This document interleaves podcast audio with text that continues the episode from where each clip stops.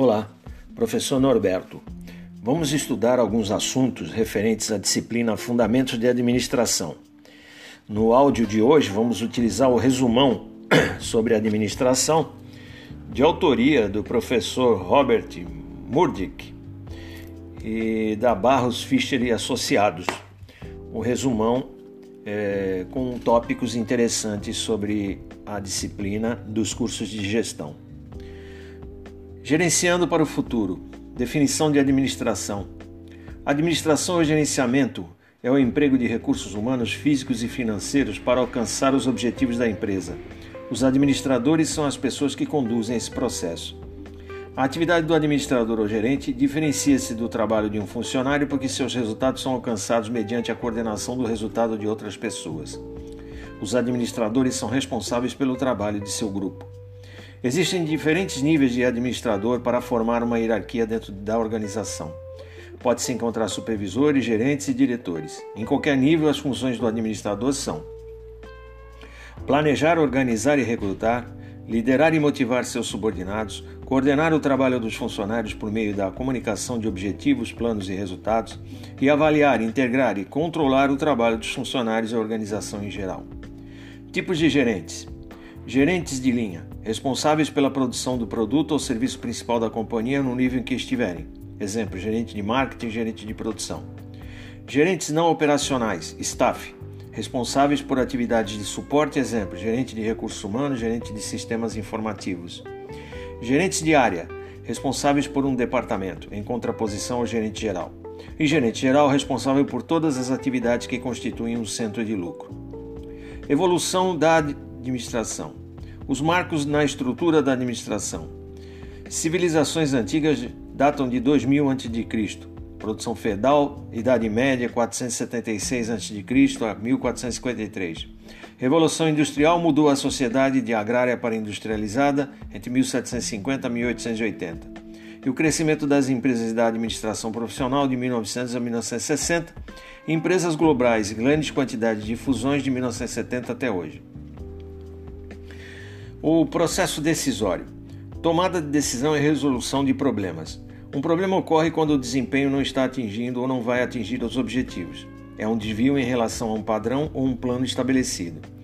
A, resolu a resolução de um problema é o processo de identificação de possíveis ações que reduzem o problema. Os problemas geralmente surgem com as oportunidades. Uma oportunidade é uma convergência de circunstâncias que, se bem aproveitadas, pode levar a lucros e ganhos. Tomada de decisão relacionada à resolução de um problema. Resolução de um problema consiste em encontrar linhas de ação e opções que representem soluções.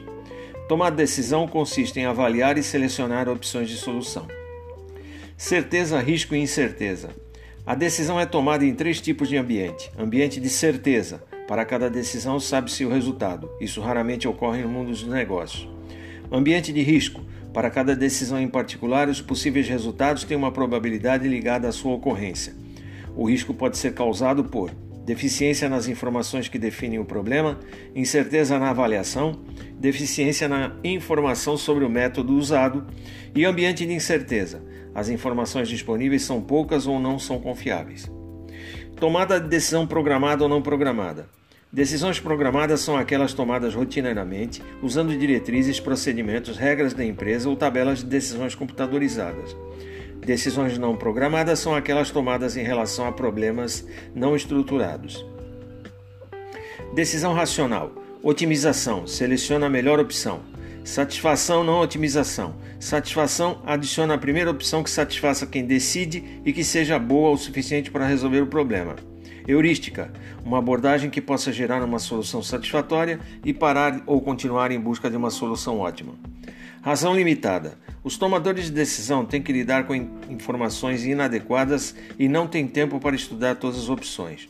B. Os tomadores de decisão que utilizam o método heurístico, tentativa e erro, dependem da disponibilidade de dados, de, dados, de estereótipos de pessoas e possivelmente de pontos de partida equivocados e C. Julgamentos viciados resultantes dos fatores mencionados anteriormente podem levar à decisão satisfatória ou à racional limitada, como afirma Alexander Herbert Simon. Tomada de decisão em grupo. Benefícios: soluções inovadoras e proteção contra erros, conhecimentos somados por todos do grupo, tendência para aceitar mais riscos, maior aceitação da decisão por todos os membros do grupo. Desvantagens: possível supremacia de uma pessoa, competição causando conflitos entre os membros, aceitação da primeira alternativa viável e desconsideração das outras, mais trabalhosa em termos de tempo e esforço. Estes foram dois itens do resumão sobre administração, de autoria do professor Robert Modick e da Boris Fischer e Associados.